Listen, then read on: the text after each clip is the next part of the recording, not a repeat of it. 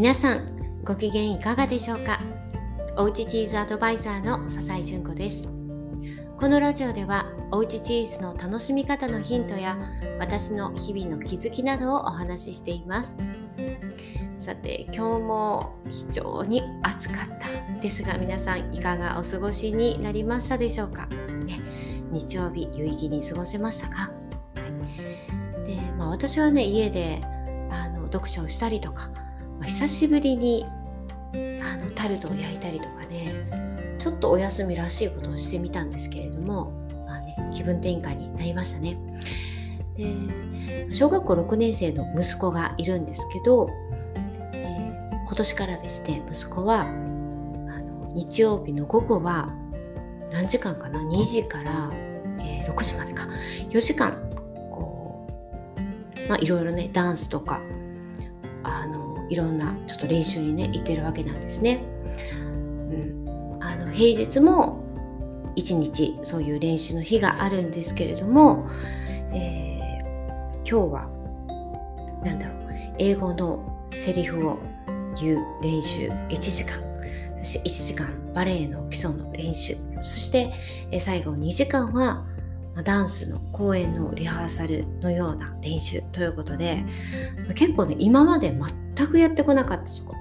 えー、唯一英語はねずっと保育園の頃から、ま、自分が興味を持ってずっとやりたいということでもう続けてきたものなのでそれだけは、うん、基礎があるんですけれどもダンスというか、うん、人前で何か演劇をするとか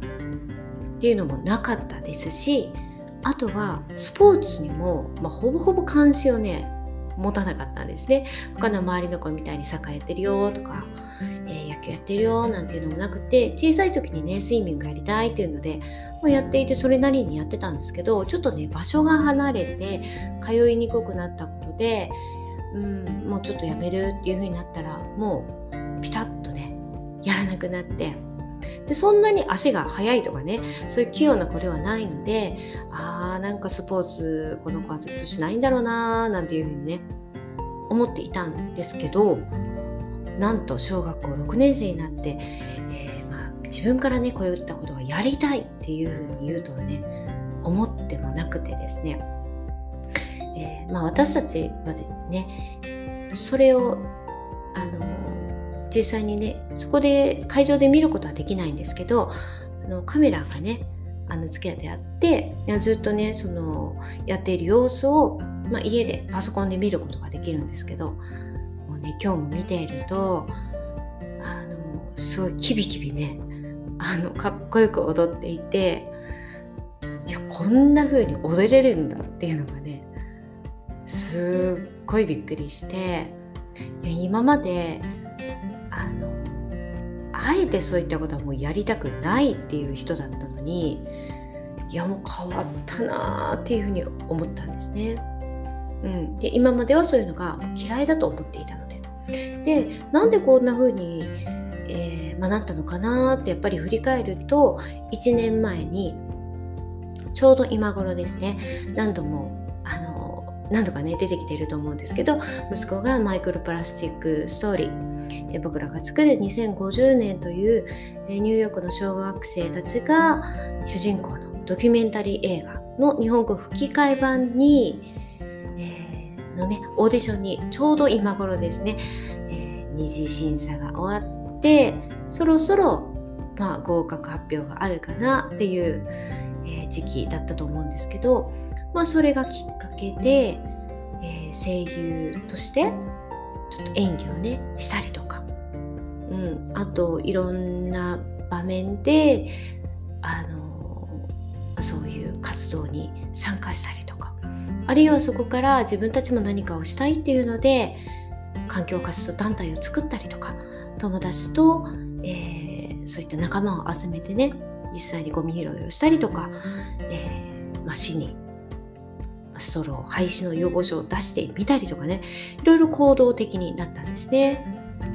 うん、でもともと環境に興味があったっていうのはね環境問題に、えー、非常に関心が小さな頃からあったっていうのがあるんですけどそれがあのその声優に参加するというところに結びついてでその参加したことをきっかけにさらにさらにじゃあ自分にできることは何だろうかということで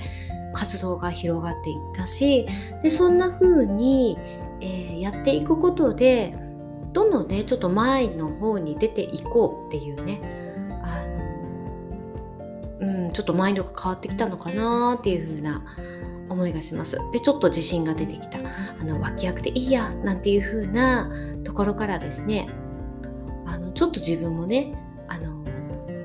いやもっといろいろやってみたいなとか声優楽しかったなとか、まあ、そういったところで、えーまあ、たまたまねあのじゃあユースシアタージャパンにあの今ね通っているんですけれどもそれのオーディションをねいや受けたいまあ、たまたまそれをね夫が見つけてあこんなのあるよっていうのを見つけた時にもう自分でねそれもやりたいっていうふうに、まあ、オーディションを受けることになったんですね。まあ、あのユースシアタージャパンってご存知の方もいらっしゃると思いますし全然知らないよっていう方もいらっしゃると思うんですけど、うん、お習い事ではなくてそういうこうあの若い子たちが集まって、まあ、社会貢献ですよね。うん海外に発信できるような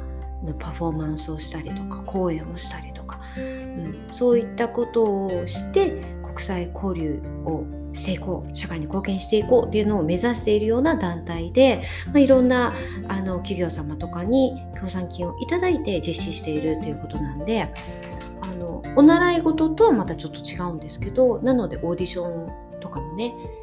あったんですけどだからうちの息子は全然ダンスとかやってないんでもう多分ヘナチョコだったと思うんですけどあのそういう、えー、あの見せられあの何かとこうダンスの、ね、基礎のようなものをみんなやってみたりとかあのアカペラで歌うっていうのやってうちの息子は、え、英語でねあの英語が好きなんで英語の歌で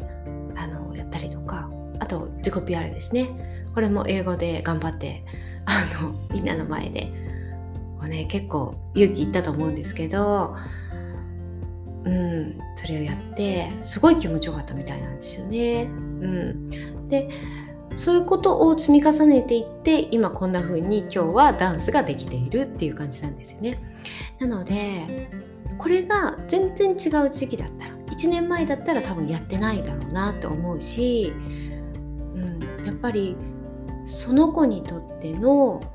あのいいタイミングっていうのが絶対にあるんだなっていうのを改めて感じたんですね。で親だとこんな風になってほしい。だからこっちの方向に行ってね。こっちの道に行ってね。あそっちに行くと転んじゃうよっていうので、まあ、先回りしたりとかいろんなこうねレールを引いてあげてですねこっち進むといいよってやってあげたくなるところなんですけどうんもうあえてそういったところはうちはねほったらかしにしているんですよね。なので非常にお習い事というのは少ない。あの塾もみんなね行ってないんですけど、うん、だけどやっぱりそうする中で、うん、自分で壁にぶち当たった時にじゃあどんな風にしてあのじゃ例えばね勉強したらいいかなとか工夫してみたりとか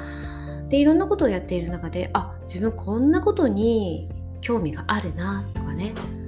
気づく瞬間とか、うん、やっぱりあると思うんですよね。でそこを親はあの素早くねキャッチしてあげて今何に関心を持っているのかなとかなんかそういった手助けをちゃんとねタイミングよくできるようにしてあげるのがいいのかななんていうふうにあの私たちはね思っています。うんなのであのね、例えばスポーツした方がいいよとかって言ってね無理やりやらしても絶対にね余計にスポーツ嫌いになってたと思いますしあと例えばね長女も今めちゃくちゃお料理好きなんですよ。でも何度も言ってますがめちゃくちゃ嫌いだったんですね。唯一我が家でお料理が嫌いです。もう全然しない人ででもどうするんだろうこの人って思ってたんですけどそれがですねなんかちょっとねあのお母さんたちの結婚記念日にやってあげたいからっていうのでやったらいや意外に私これなんか楽しいじゃんとかね思ったりとか、うん、あるいはあのやっぱり自分もねこの年になってお料理ができないっていうのももしもね一人暮らしした時にいやちょっとそれはねダメだよね自分で生きていけるようにならないとねなんていう風にやっていたらそれがまた楽しいというかね意外に美味しくできて私うまいんじゃないのっていうところになってもうお料理めちゃくちゃしてくれるようになったりとかね。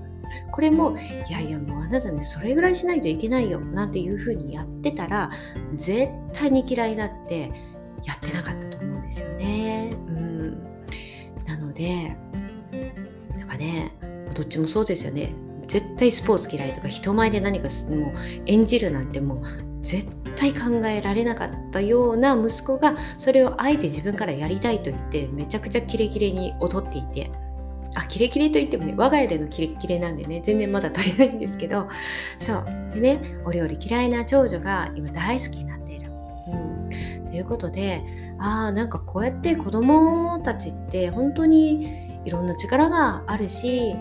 いろんな力を持っているし